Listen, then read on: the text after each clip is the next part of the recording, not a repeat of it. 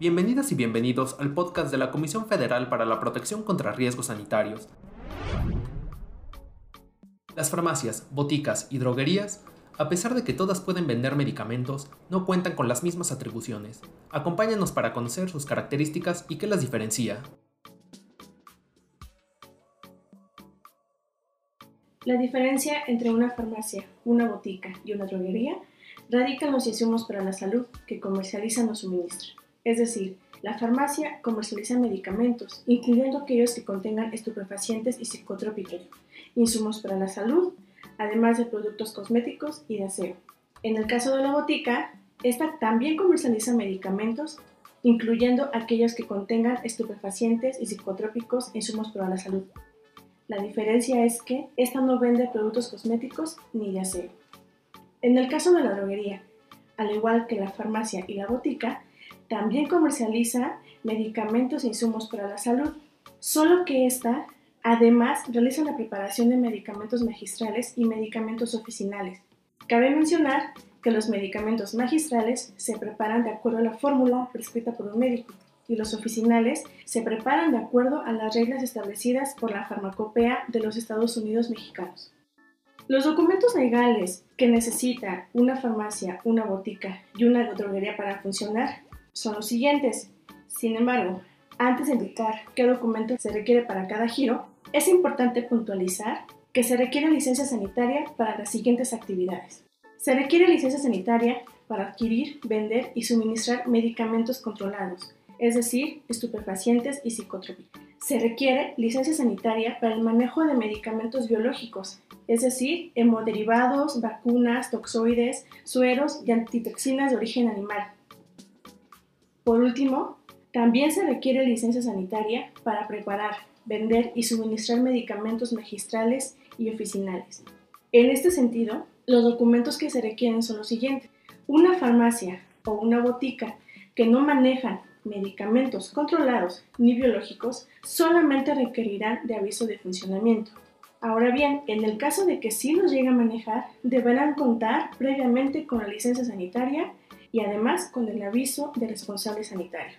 Ahora, en el caso de la droguería, esta sí es necesario que cuente con licencia sanitaria y aviso de responsable sanitario también.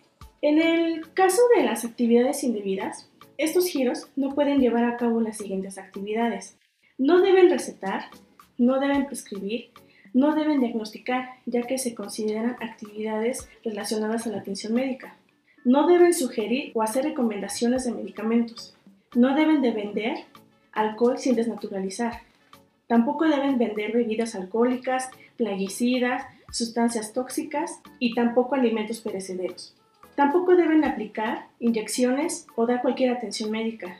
No pueden manejar medicamentos controlados ni biológicos sin contar con la licencia sanitaria. Tampoco pueden vender medicamentos de la fracción cuarta sin contar con la receta médica para que puedan llevar a cabo su comercialización. Tampoco deben realizar la, venta al mayoría de medicamentos y de insumos para la salud. Solo deben de vender lo indicado en la receta médica. Cualquier cantidad superior a lo indicado en la receta médica se considera venta al mayoreo. Asimismo, se considera una actividad indebida que el establecimiento no cuente con las facturas expedidas por el proveedor es decir, facturas o documentos que amparen la adquisición legal de los medicamentos e insumos para la salud. Cabe resaltar que estos documentos que amparan la adquisición legal deben de contar con ciertos datos y esos datos son razón social y domicilio del proveedor, así como del establecimiento que los adquiere. Deben de contar con fecha de emisión del documento, deben indicar la cantidad adquirida, deben indicar la denominación genérica o distintiva y la presentación del medicamento. Y por último, y muy importante, deben de contar con número de lote y fecha de caducidad. También esos establecimientos no deben realizar actividades ilegales. Esas actividades ilegales son las siguientes.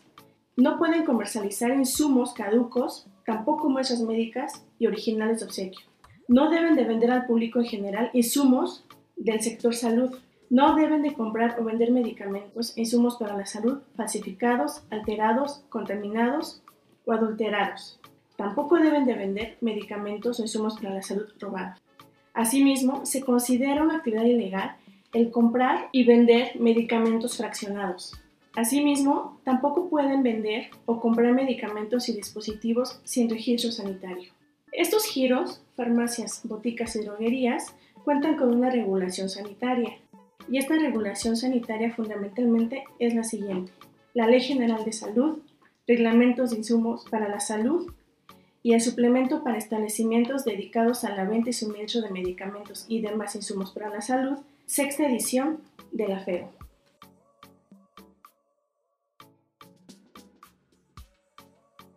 Hola, Cofe. Hola, Pris. Oye, ¿ya estás viendo lo de tu servicio social? No, no sé en dónde hacerlo. ¿Tú investigaste algo? Sí, fíjate que justo acaba de ver una publicación de la COFEPRIS en la que abren la primera convocatoria para realizar el servicio social ahí. Súper, ¿y qué perfiles piden? Pues si estudias alguna carrera relacionada con comunicación, medicina, administración y ciencias sociales y tienes capacidades en hacer gráficas y en general para temas de salud, saber analizar información, redactar reportes e identificar variables, puedes participar. Órale, yo sí quiero estar ahí. ¿Qué tengo que mandar? Solo tienes que mandar tu CV a serviciosocial.cofepris.gov.mx. La convocatoria es abierta y no hay fecha límite. Hashtag seré Cofepris. Encuéntranos en Facebook, Twitter e Instagram como arroba Cofepris, así como LinkedIn como Cofepris. Este programa es público, ajeno a cualquier partido político. Queda prohibido el uso para fines distintos al desarrollo social.